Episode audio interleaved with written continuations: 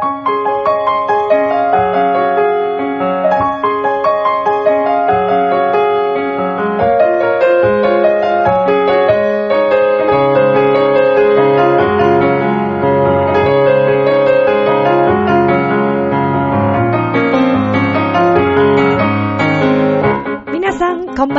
ミッチェルです。いかがお過ごしでしょうか？本日は7月の16日木曜日となります。それにしても毎日毎日暑いですね。ねえ、もううだってしまうぐらいの暑さなんですけども。さて、えーこのラブミッションという番組は恋愛、そして夢をテーマに不可能を可能にするをモットーにいたしました。私、ミッチェルが、えー楽しくお話をしていくという、そんな、えー番組となっております。さて、先日行われました7月7日の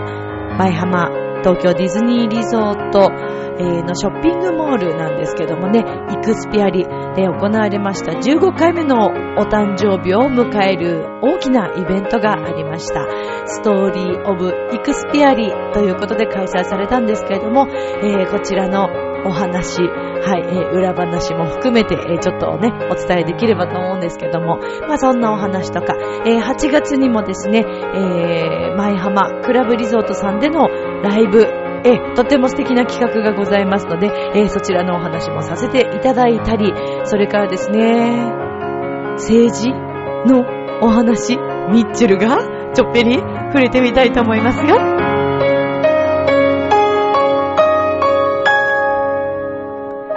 この番組は、ちょあへよ .com の協力のもと配信されています。さあでは今週も始まります、ミッチェルのラブミッション。皆様、ウェルカム。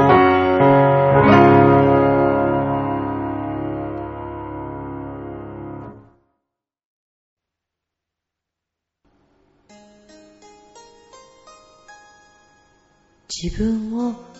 信じれない時ってあるよね。でも、自分のことを信じてあげなければ、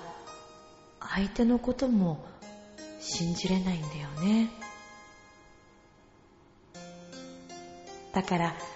まずは自分のことを信じることから始めてみるっていうやり方もあると思うんだよね。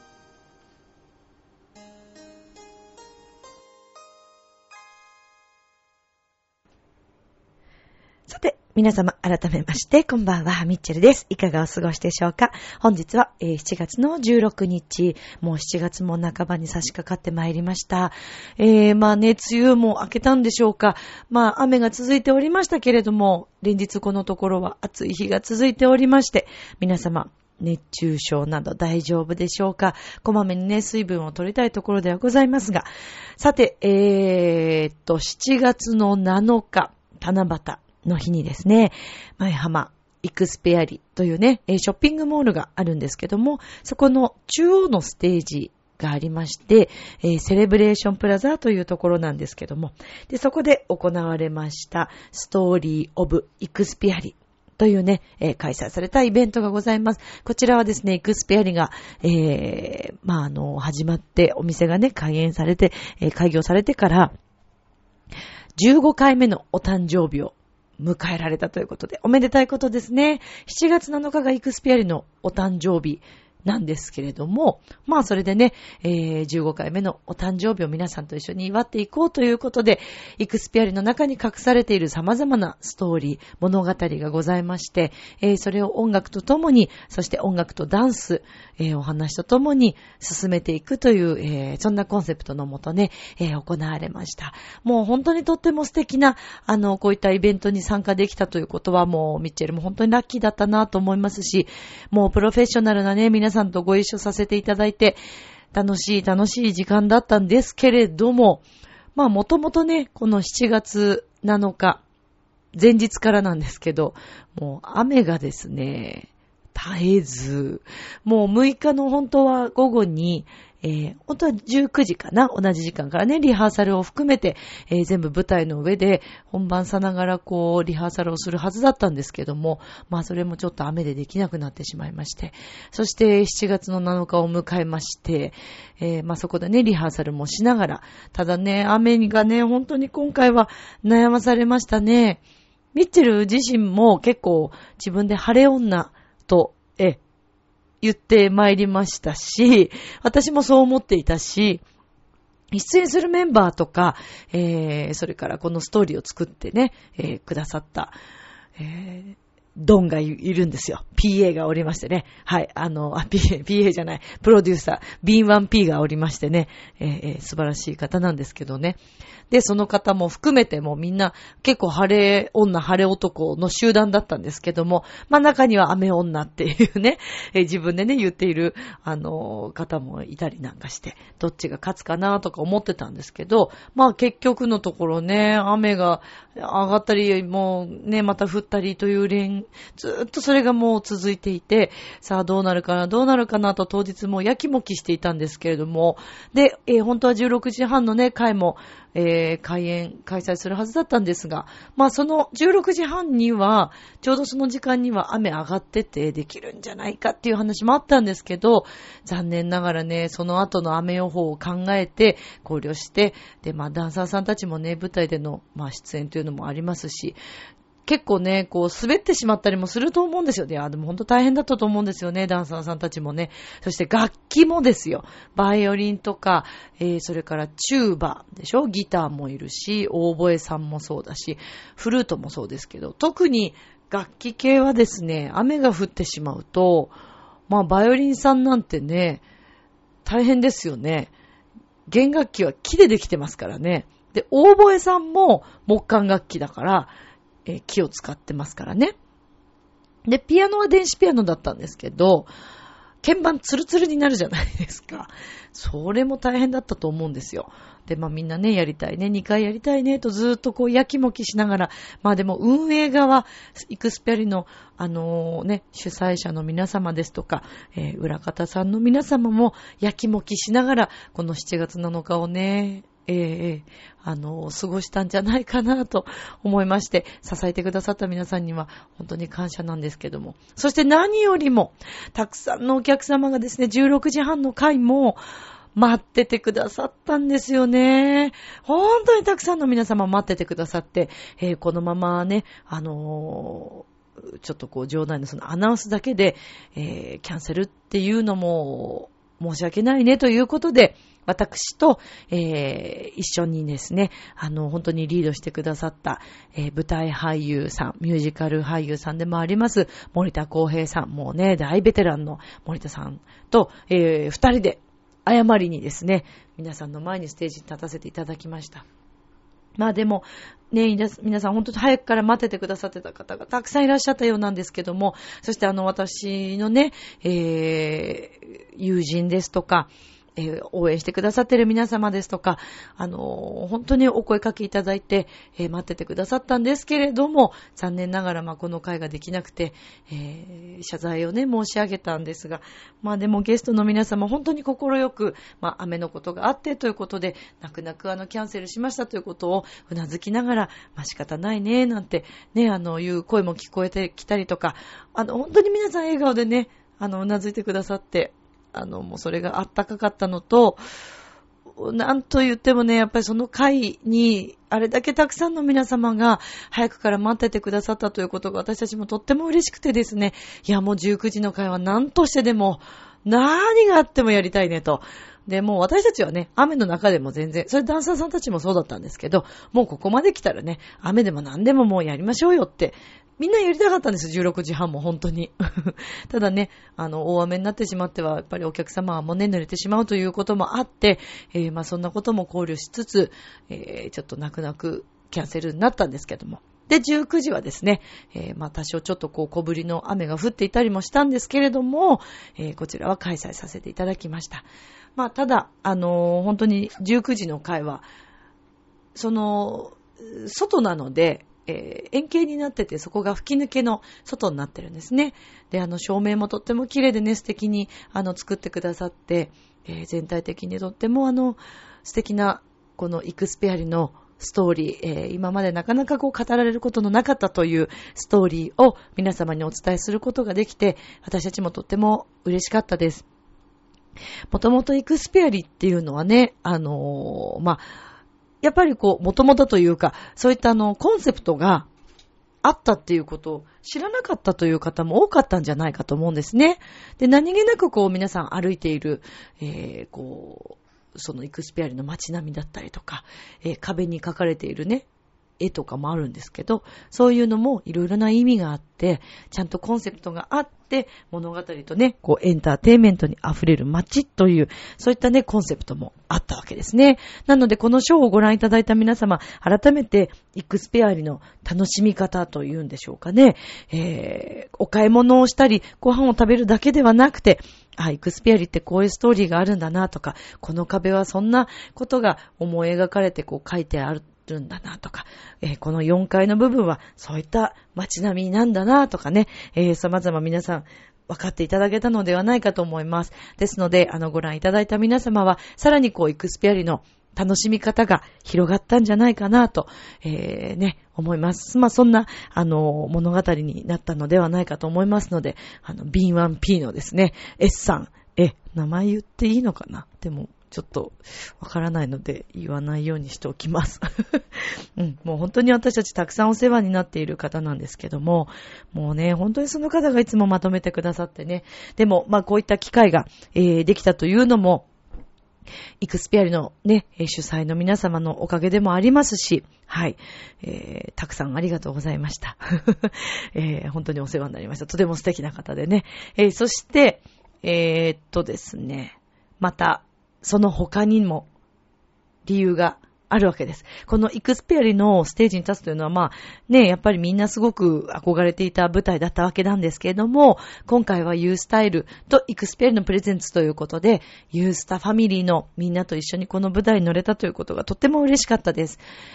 まあ、このユースタイルというね、えー、これは浦安のスタイルということで、街角ライブコミュニケーションという、そういったコンセプトがありまして、で、浦安市在住のアーティストを紹介していく、えー、ライブなんですね。で、こちらは浦安市文化会館と浦安市施設利用振興公社、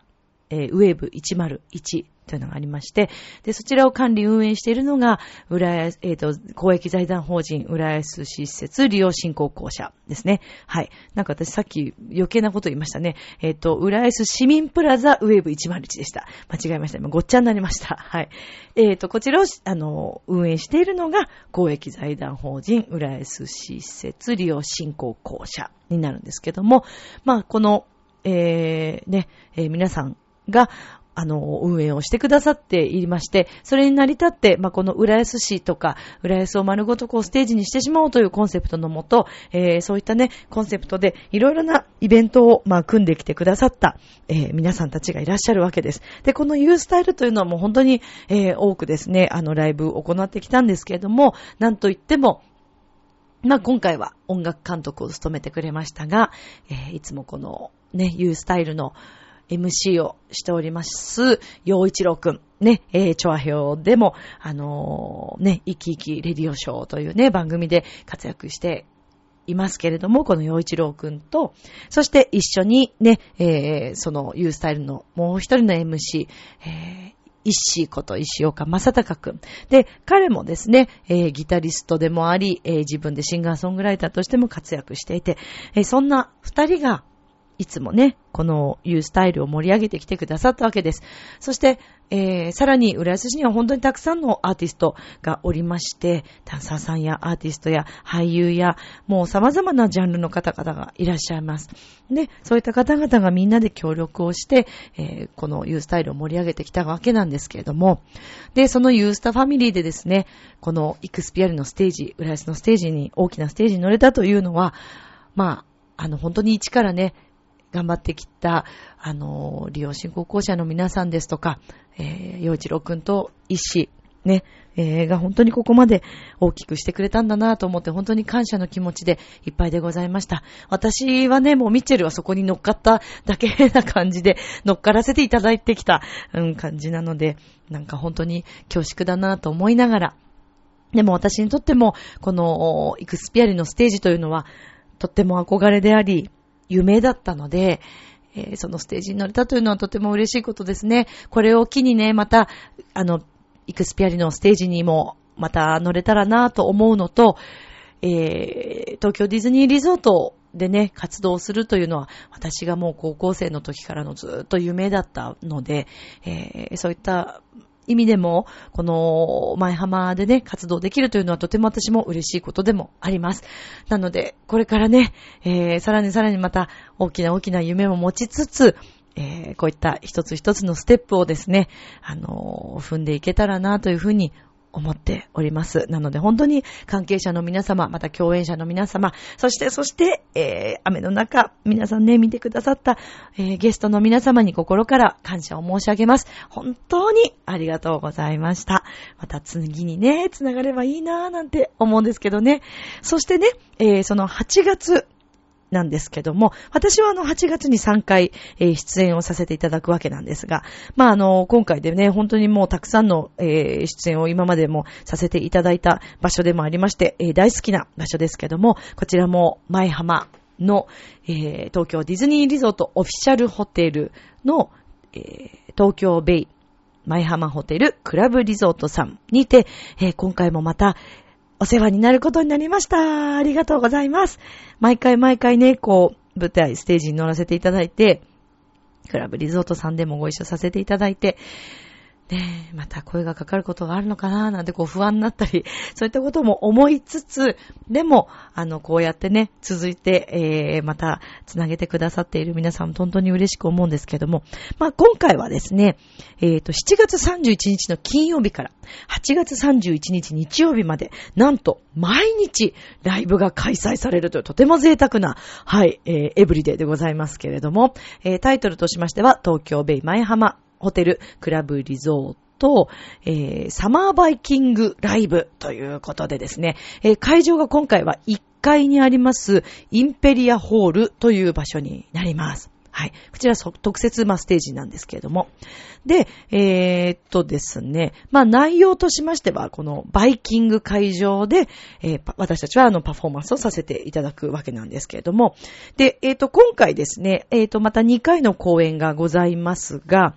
えー、っとですね、会場、えー、ディナーバイキングのスタートが17時半スタートになりまして、で、18時から、えー、ステージが、まず、えっ、ー、と、まあ、大体、毎日その開催されるんですが、30分から40分ぐらいで、ステージが開催されます。で、15時から、なんと、ビンゴ大会が行われます。楽しいですね。この思考、あえっ、ー、と、思考じゃない、司会進行。はい、私の方でさせていただきますよ。はい。そして、えー、20時からは2ステージ目が始まりまして、えー、またこちらも30分から40分くらいのステージということになるわけですね。はい。で、えっ、ー、と、ちなみにですね、今回のこの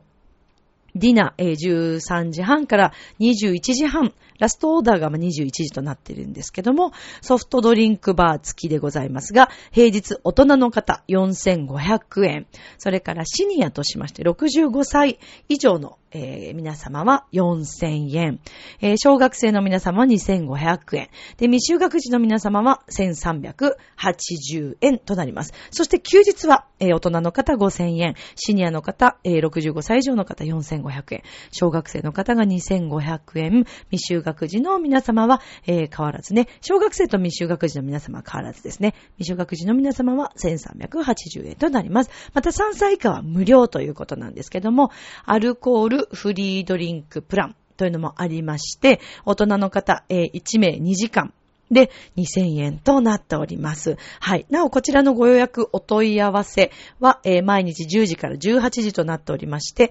047-350-3570、047-350-3570の、えー、クラブリゾートさんまでお願いをしたいと思います。はい。えー、まあ今回特典といたしまして、日本最大級の段ボール迷路。なんか面白そうですね。ロビーに設置してあるそうですよ。13時半スタート、21時半まで。えー、最終受付が21時となっております。バイキングご利用のお子様は1回無料ということで、4歳から小学生の皆様は、このね、えー、日本、日本最大級の段ボール迷路、はい、参加ができるということですね。それから、ビンゴ大会、えー、ディナーバイキングの、えー、こちらにご入場していただいた、えー、お一人様1枚ビンゴカードをプレゼントいたします。えまた、えこのビンゴの中ではですね、なんと、ペア宿泊券、そしてレストランペア利用券が当日毎日当たるそうですよ。わ、豪華ですね。毎日ですからね。これはもうちょっとぜひお越しいただきたいと思います。よろしくお願いいたします。はい。えー、先ほども、えー、申し上げましたけれども、えーとですね、お得な情報に関しまして、え、サマーバイキングプレミアムチケットなどのお問い合わせは、ちょっとまた番号が、え、ちょっと変わりますね。えーと、047-350-3575までお願いいたします。サマーバイキングプレミアム、プレミアムチケットのお問い合わせに関しましては、047-350-3575までです。で、販売期間としましては、7月の3日から7月の30日まで、えー、ディナーチケットを販売しております。もう今月いっぱいなんですね。なのでちょっと早めに皆さん、はい、えー、お願いしたいと思うんですが、で、このディナーチケットに関しましてはまた別件になっておりまして、えー、大人の方は平日4860円、土日5400円。はい、でございます。サービス料、消費税込みということですね。はい。で、えっ、ー、と、あ、あ、違うんだ。ごめんなさい。それが、この、えっ、ー、と、プレミアムチケットということなので、えー、この30日までに、えっ、ー、と、お電話いただいた方は、この1名、平日4860円、土日5400円のチケットが4000円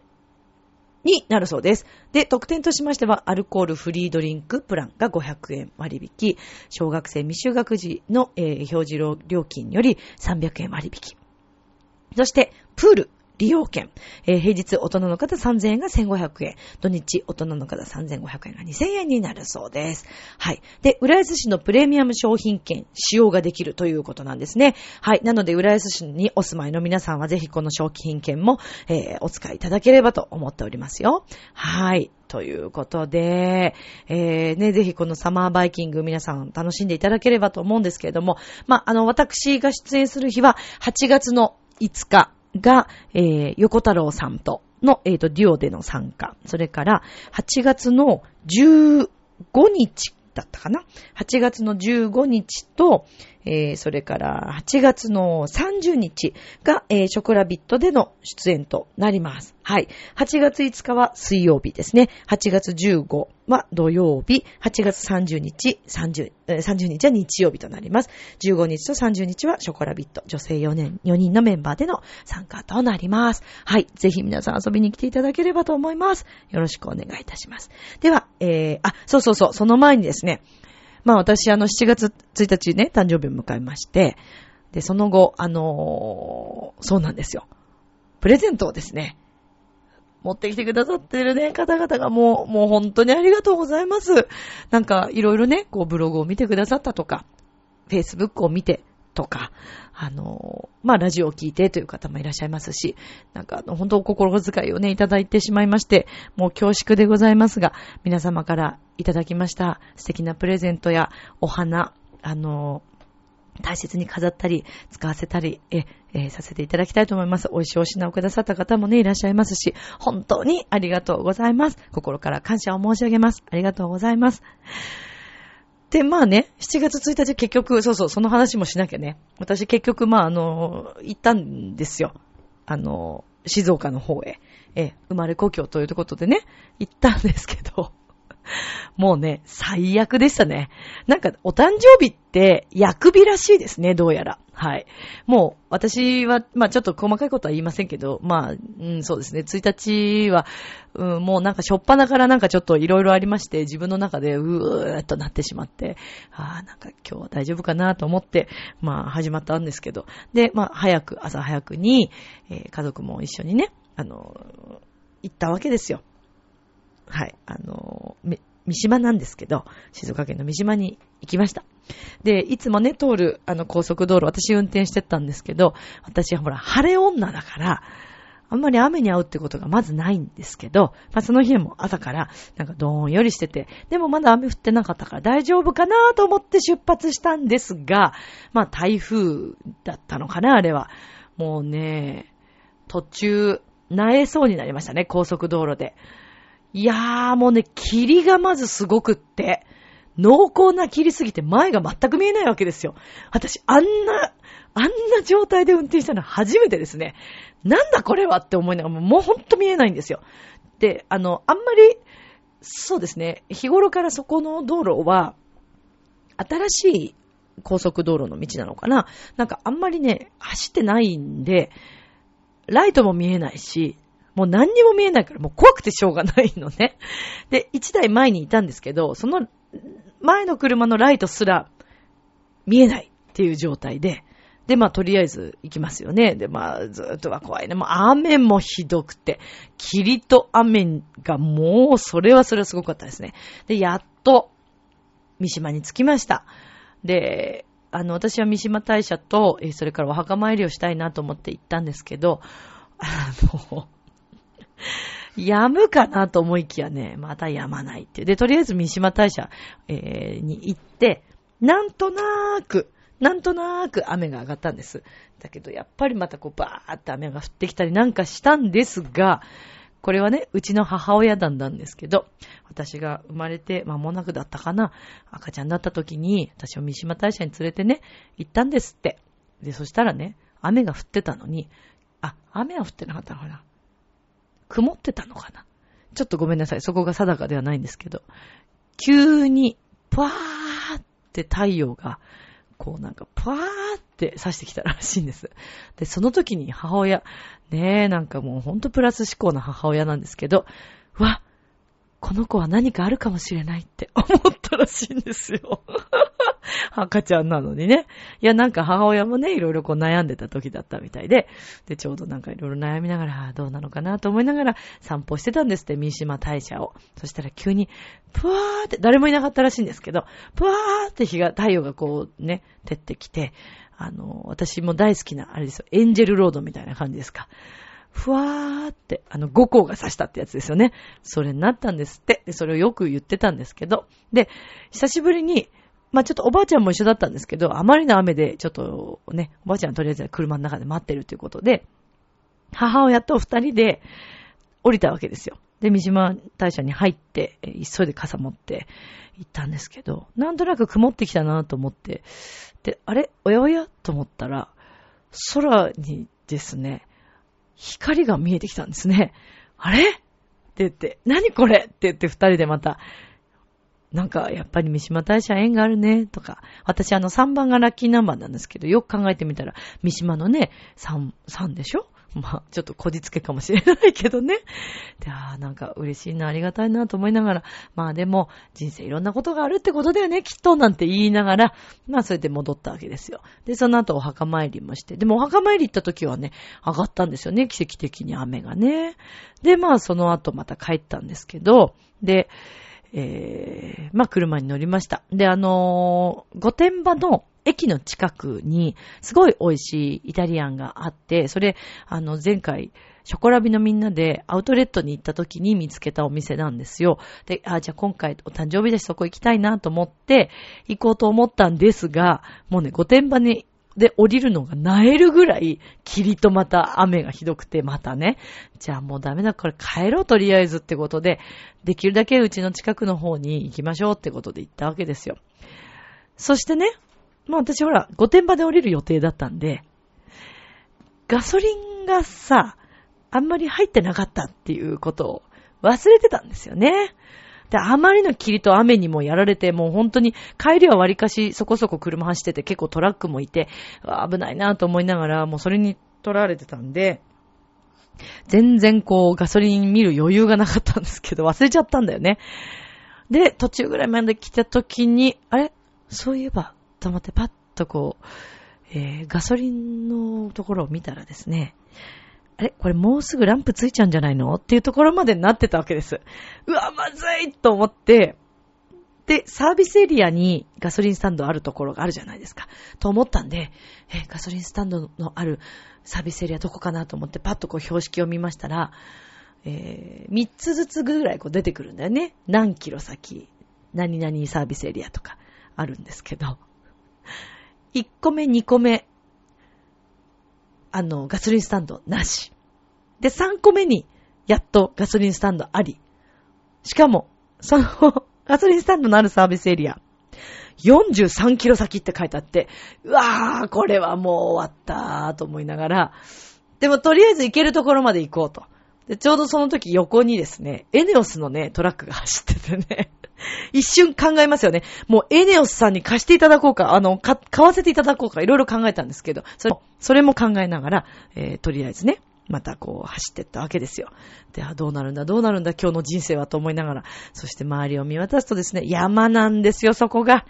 トンネルばっかりの山だったりしてね、あー、出口もない。サービスエリアもない。ねえ、ほら、こんな村嫌だっていうことですよ。ほんと、よし、行くぞさんになりそうでしたよ。で、あ、どうしよう。でもこれ親たちに言ったらまたすごい心配。私よりすごい極度の心配症なんで、母親なんか特に。これは言ってはいかんと思って。もう無言ですよ、そっからは。無言で運転が始まったんですね。必死ですからね、こっちは。で、いろいろ考えるわけです。次のサービスエリアで、もしあれだったらもう降りて、えー、そこでサービスエリアでどなたかにガソリンを分けていただこうかとか、いろんなことを考えながらこう走ってたんですね。で、でもとりあえず1個目のサービスエリアは抜けたんです。いや、もうちょっと行こうと思って。次までは行ってみようみたいな。出口はないだろうかと思って。で、なくて、15キロぐらい走ったかな、でも。でもね、もうね、サービスエリア、1個目のサービスエリアを超える前でね、着いたんです。ピッカーンって、黄金に輝いちゃったんです。あの、ガソリンのランプが。ジーニーみたいなね。違うランプつけてみたいな、助けてっていう状態ですよ。で、ああ、もうこれ終わったと思って。いや、このままここでなんか、一気、で考えるわけですよ。えー、えこれ、ガソリンなくなるってどういうことになるんだろうみたいな。経験ないからね。ガソリンなくなって炎上したりとかすることあんのかなとか。え誕生日に私何高速道路で、えー、あの、自分のあのね、原点の三島に行ってきたのに、そのお墓参りとかもまで行って、え、炎上して、私はここで亡くなるんだろうとか、いろんなこと考えながら。でもとりあえず、とりあえずプラスに考えて、ゴールを探そうみたいな。で、ピッカーンって私が光って見えましたけど、出口の標識が出てきたんですよあ出口が来たーと思って、まあそこで本当に15キロぐらい走ってる状態ですよね。で、やっと、あと5キロ、みたいな状態なんで、あ、頑張って、頑張って、デミオくん、私のデミオ頑張ってって思いながらね、彼氏なんでね、デミオってね、えー、もう大好きな松田様ですから、えー、松田デミオくん頑張ってくださいと思いながらこう走って、えー、やっと出口に到着して、で、料金所のおじさまにですね、すいません、この近くにガソリンスタンドありませんかって言ったら、あ、出口出たところね、すぐあるよって言われてね、はぁーってなったわけですよ。で、母親はもう降り、え、え、降りんのここでって言いながら、何？どうしたの？なんかあんの？とか、トイレ行きたいの？お腹痛いのとか いろいろ言ってて、いや、違うの、違うの？って言いながら、え、気分悪いの？じゃあ大丈夫？とか言って、そんな母親なんでね、いや、大丈夫だからって言って。で、降りてから、あのね、ガソリンがないのよって言って、だいぶさっきからっていうことを言ったら、もう最低みたいなね、ことを言われて。だから言ったでしょって言ってね、怒られるっていう、まあそういう状態ですね。で、まあ本当に心臓ドキドキして、もう震えそうになる。まあ半分震えてましたけどね。まあそんな状態でなんとかゴールに着きまして、で、ガソリンを入れて、はーってなって、で、そこからまた乗って帰りました。まあそんな一日です。で、帰ってきてどこに行ったかというと、もういいよ、サイゼリアでっていうことで。いや、家の近くにサイゼリアがありましてね。私、サイゼリアのランブルスコっていうワインが、あの、シャンパンが、シャンパン、スパークリングワインか。すごい好きなんですよ。あの、そう。美味しいんですよ。イタリアのかな？で、そのランブルスコを3倍ぐらい飲みましたね、とりあえず。あ、違う。デッキャンタで1個開けて、1本開けて、で、その後ももう1杯グラスで飲んだのかな。もうなんかやってられなくてね、いろんな意味で。そうなんです。まあ、そんな一日でしたね。で、まあ、その誕生日が抜けて、あ、でもね、嬉しかったのが、Facebook にね、本当にたくさんの皆さんからメッセージをいただいたことですね。あの、お一人お一人にちょっとメッセージ返せなくて申し訳なかったんですけど、本当にありがとうございました。そうなんです。で、まあ、そのね、メッセージに癒されながら、え時を過ごしたわけですよ。で、後日、もうね、山の楽器のね、教室にね、プレゼントとかね、お花を届けてくださる方もいらっしゃったりとかね、もうほんと嬉しいよね。ありがたいことですよ。ありがとうございます。もう、嬉しい限りです。幸せ者です、私。つくづくそう思いました。はい。ありがとうございます。いや、みんなに支えられてるんですよ、私、本当にね。もう、やけくそでしたからね、その日はね。本当ありがとうございます。まあそんな状態で誕生日を過ごしました。っていうことなんですけどね。いやーね、そんな日もありますよ。まあ、えー、まあそういうことですけどね。まあ、あの、薬日ってことですから、もう十分そこで役は落ちたと思うんで、え、まあ、あの、前向きにまたやっていきたいなと思いますんで、えー、新しい一年もまた皆さんよろしくお願いいたします。皆さんからのメッセージ、プレゼント、本当に嬉しかったです。ありがとうございます。ではでは、続いてのコーナーです。今宵も、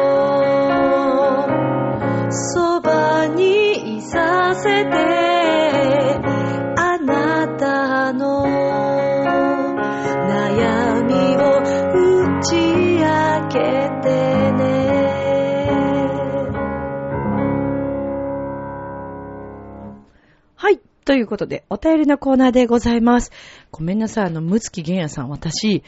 あの、なんかいきなりね、ラジオでね、いきなりむつきさんにそのまま質問するっていうのもおかしな話なんですけど、私、むつきさんから今回メールをもらってたような気がしたんですけど、なんかどこ探しても見当たらなくて、もしいただいてたら、私の勘違いだったらごめんなさい。もうそれだったらいいんですけど、むつきさんからもしいただいてて読んでなかったら、本当にごめんなさい。でもね、おかしいな。探してもね、ないんですよね。なので、ごめんなさいね。申し訳ないんですけど、えー、先にちょっと謝らせていただきましたが、えー、っとですね、そして今日あの、もう一方の方からですね、お便りをいただいておりますので、読ませていただきたいと思います。ミッチェルさん、こんばんは。こんばんは。こちらへは初メールとなります。ちょうど100回目ぐらいからラブミッションを聞いております。ありがとうございます。毎回面白いお話なので、外で聞いたりしていると、にやけ顔になって、ちょっと怪しい人になってないかしら、と、と、と、えー、危惧しております。いいんですよ。怪しくなっちゃってください。もう皆さんでね、ぜひ。嬉しい。前も言われたことありますよ。なんか電車、そう、あの、知り合いのね、あの、先輩がちょっと見て、聞いててくれたみたいなんですよ。電車の中でね。その時にね、あの、ミッチェローニでちょっと吹き出しそうになって、電車の中で危なかったっていうのを聞いたことがあるんですけど、まあ嬉しい限りですよ。笑っていただいてありがとうございます。さて、前回の配信で、ミッチェルさんのお、えー、誕生日を初めて知りました。お誕生日おめでとうございます。ありがとうございます。えー、収録後、できれば地元に帰って一日を過ごしたいとおっしゃっていましたが、どんな一日を過ごされましたか？誕生日ということで、ぜひお話ししておきたいことがあるのですが、ミッチェルさんの歌の中に君の生まれた日という歌がありますね。ライブで一度聴いて、えー、その後 CD でもう一度聴き直した時のことですが、子供の頃、両親に誕生日を祝ってもらっていたことをふと思い出しました。愛されていたんだなぁと思うと、また涙が出てきました。ミッチェルさんの歌で泣かされたのは、これで4回目でした。素敵な歌ですね。いい思い出を思い起こさせてくださってどうもありがとうございました。先週末から急に暑くなってきましたが、お体に気をつけて、いい歌をみんなに届けてくださいね。それでは、ということで、トムさんからいただいております。ありがとうございます。トムさんはですね、あのあれですよ。楽器をね、演奏されるんですよね。実際にちょっと生でトムさんの演奏をこう、目の前でね、あの、聞いたことはなかった。一人ではないもんね、ないですね。皆さんでっていうね、形ではあるんですけど、ね、でもね、そうなんですよ。すごくね、あの、優しいお方でね、本当に。そうの、トムさんもね、あの、わざわざね、プレゼントを届けてくださったんですよ。もう本当にありがとうございます。とっても嬉しかったです。ありがとうございます。まあ、嬉しいな。でもなんか、君が生まれた日で、あの、ちなみにね、えっ、ー、とね、トムさんね、君の生まれた日じゃなくてね、君が生まれた日ね。すいませんね。よろしくお願いしますね。で、あとね、まあ、この詩に関しては、あの、私だけではなくて、まあ、元、元の原版というか、このストーリー自体を考えているのが、えー、カメラマンの斎藤正也というね、はい、えっ、ー、と、言葉なというグループのメンバーでもあり、私の写真をね、撮ってくれている、えー、カメラマンでもあるんですけども、そうなんですよね。でも本当にこのね、君が生まれた日、えー、という作品に出会えたことは、私にとってとても、あの、何かこう自分が伝えられることがすごく大きいんじゃないかなというふうに本当に思っていて、まあ自分自身も早くにこう父親が、あのー、おりませんで、そうですね。いろんな、ちょっと、父親に関してはいろ、いろんなことがありましてね。だからそういうことをね、この曲で伝えられたというのは私にとってはとても、あの、やりがいのあった曲でもありますし、ものすごく大切な曲です。だからまあこれからもこの曲は、あの、たくさんね、演奏していきたいし、伝えていきたいなと思っているんですよね。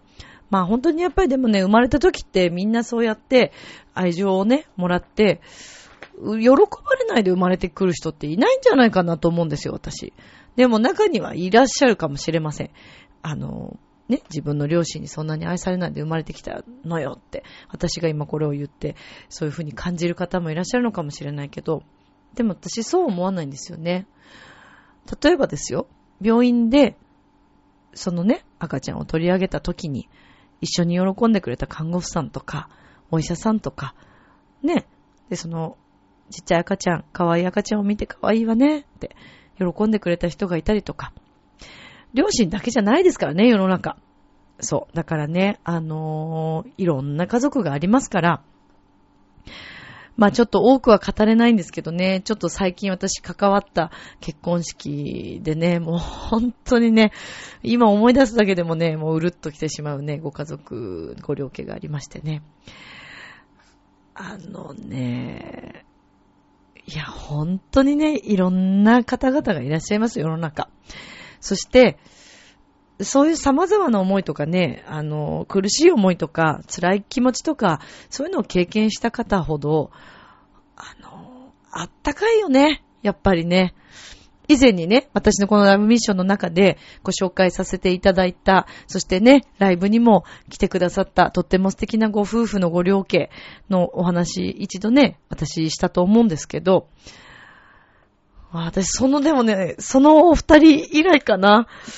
いやー、ほんと感動したんだよね、今回も。その方以来かなって言っちゃったら申し訳ないね。そんなことないか。今更言ってももう無駄。いや、あの、結婚式自体は毎回感動してるんですよ。で、あの、神父のお手紙も私感動もしますし、あの、うるっとくることはあるんですけど、号泣っていう形はね、まあでも私初ですね、号泣は。うん。あのね、ああ、でも話せないのが本当に残念なんですけど、ちょっとね、その方たちはいろいろ事情があるので、ちょっとお伝えすることはできませんので、言えないんですけど、ただ、うーん、どういうふうに言ったらいいかな。まあだからまずか家族間のことだよね。家族間のことでもまずいろんなことがあっていろんな経験をされていて、例えばね、それこそそのほら、血のつながっていない親子関係というのも世の中あるわけじゃないですか。うん。で、まあそういうことも含めての、ちょっとご家族だったんですよね。だからね、で、様々なことを家族で経験しながら、で、今があるのもね、やっぱりその家族のおかげで、で、いろんな困難とかいろんな悩みを乗り越えて、まあ、このご両家が一緒になって、あの、やっぱりね、ルイは友を呼ぶってね、そういうことなんだなと思うんですよ。出席されて。だから前回のそのね、あの、私がすごく熱く語ったお二人のね、結婚式の時もそうだったんですけど、やっぱりね、ルイともなんですよ。だからそのお二人が素敵だとね、周りの参加されてる、出席されてる皆さんも素敵なんです。私なんでこんな言い方してるのかよくわかんないけど。なんかね、もうさ、いや、世の中さ、理不尽なこととかさ、あるよね。なんかもう、ね、多く語れないからこの人今日何言ってんだろうと思うかもしれないけど。なんか納得いかないこともあるな。そういう、なんか、神様ってね、本当に。でも、平等だなと思います。うん。だからこそ平等だなと思うんですけど。ああいう幸せなお姿を見るとね、本当に一緒に。っていうか私は本当に今回もまたお二人に書かれてよかったなって思いましたね。幸せになってほしいな。本当応援してます。うーん、という感じでしょうかね。そしてね、あのー、そうそう。まあ、そっから今話持ってくるんですけど、まあ、ミッチェルはあんまり政治に関して、あのー、ね、多くは語りませんけど、どうなんでしょうね。最近の世の、世の情勢は。私あのニュース、ちょっと昨日も今日もニュースを見ていて、なんか、切ないなと思って。切ないよ。切なくないですか？いろんな気持ちが葛藤があってね、なんかこう、お互いに理解し合えてない状態で、その、ね、憲法をこう変えてしまうっていうこともそうなんですけど、なんか見苦しい、あの気持ちしませんか？うーんこのままちょっと日本どうなっていくのかなっていうね、不安が、まあありますよね。まあ詳しくはね、私も今ここではそんなに語りませんけど、ただ私がとにかく申し上げたいのは、そのね、憲法だけのことじゃなくてね、今日その、とある、あの、みかん畑のね、道路をこう作るからっていうことでの、その、あの、強制的にね、あの、まあ、そこをちょっと、あの、道路のためにいただくという、そのみかん畑をっていう、その話、九州の話ね。それから、えっ、ー、と、もう一つ、なんだったかな。もう一個もね、えっ、ー、と、まあ、国のために、ちょっと協力してもらう的なお話だったと思うんですけど、あれ今私言おうとしたのにな、一個ニュース忘れちゃった。ごめんなさいね。もう最近記憶力がもうどうかしてるんですけど。いやなんかね、だからそういうことを考えたときにね、便利性、利便性を考えることと、それから、あ、そうそう、わかった。思い出した。古墳だ。そう、それも、古墳を、えっ、ー、と、それどこだっけ？静岡かな？沼津ですね。沼津市の古墳を、卑弥呼のなんか時代から？の古墳なんですかね。で、それを道路をやっぱりこう作るために、あの、そこをなくすっていう。で、まあそれに反対していらっしゃる方々がいてっていう話とかをちょっとニュースでも見たんですけど。まあその歴史をね、残す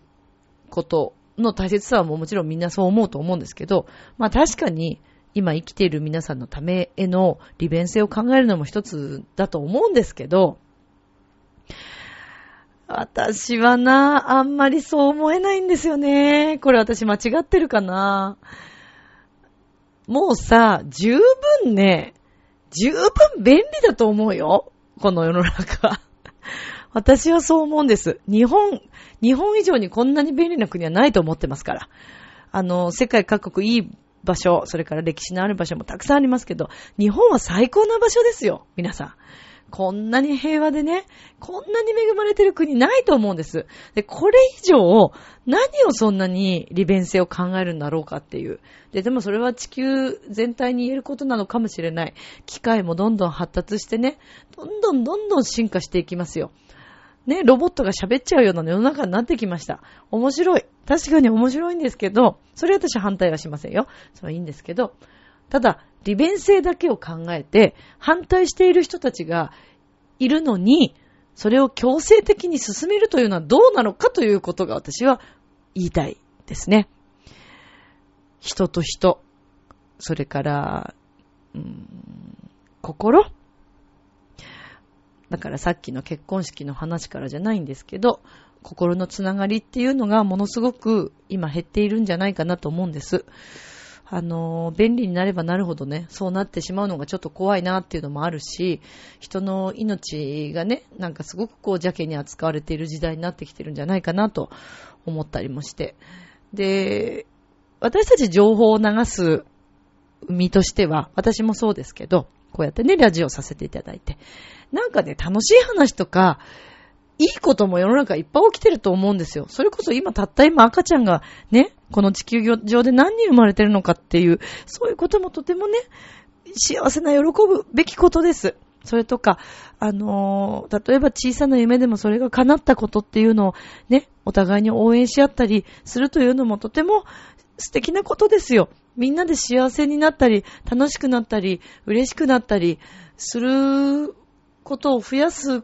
方法はもっとないのだろうかってすごく思ったりするんです。それでも人生っていうのはいろんなことが起きるもので嫌なこともありますよ。そりゃもちろん当然です。それがあるから幸せなことが分かったりもするので、それはバランスだと思うんですけど、ただ、いいことずくめだけっていうのもね、またそれもなんか嘘っぽくて違うかなとは思うんだけども、人と人とのね、そういう心のつながりとか、あの、人の気持ちを大切にするっていうね、いや、なんかあの、ちょっと、私、ニュースのね、中で聞いただけだから、それはどういうふうに言って、どういうニュアンスだったのかっていうのはもちろんわかりませんけど、政治家さんのなんかその言い方の一言に、あなんかとっても、ちょっと私さっき聞いててショックを受けてしまいましてね。まあ寂しいですよね。あの人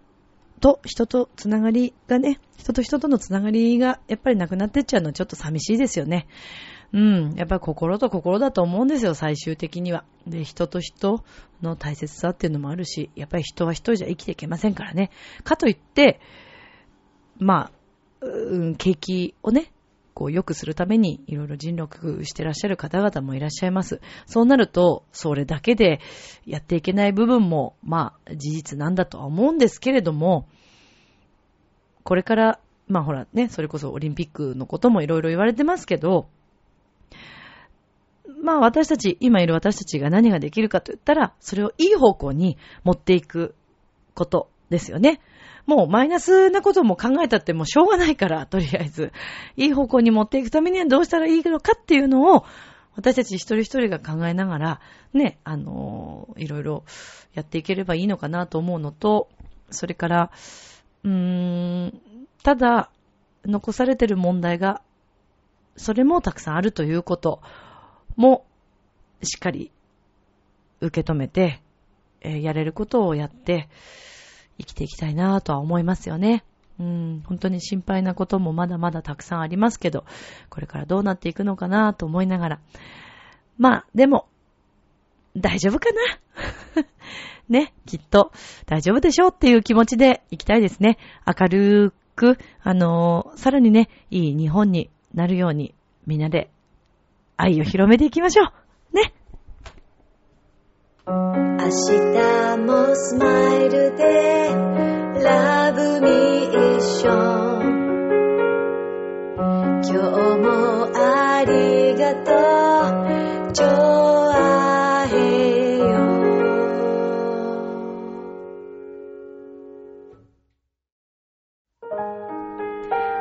エンディングでございます。さて、えー、まずは7月のね、18日に私、浦安のお祭りに参加するわけでございますよ。えー、こちら、撲滅レンジャーの皆さんとですね、はい、えー、ご一緒させていただきます。それから、え先ほども申し上げました8月5日、15日、30日と、それぞれ、え前浜、ホテルの、えー、クラブリゾートさんにてライブがございます。こちら先ほども申し上げました2回公演となっておりまして、また Facebook、えー、ブログ等に記載できればなと思っておりますので、こちらも改めてご覧いただければと思います。あの、本当に毎日皆さん暑いですからね、熱中症にならないように飲み物もしっかりとって、張り切って元気にゆっくり行きましょう。愛を持っていきましょう。では、今宵も良い夢を、明日も楽しい一日を。バイバイ。今日もありがとう。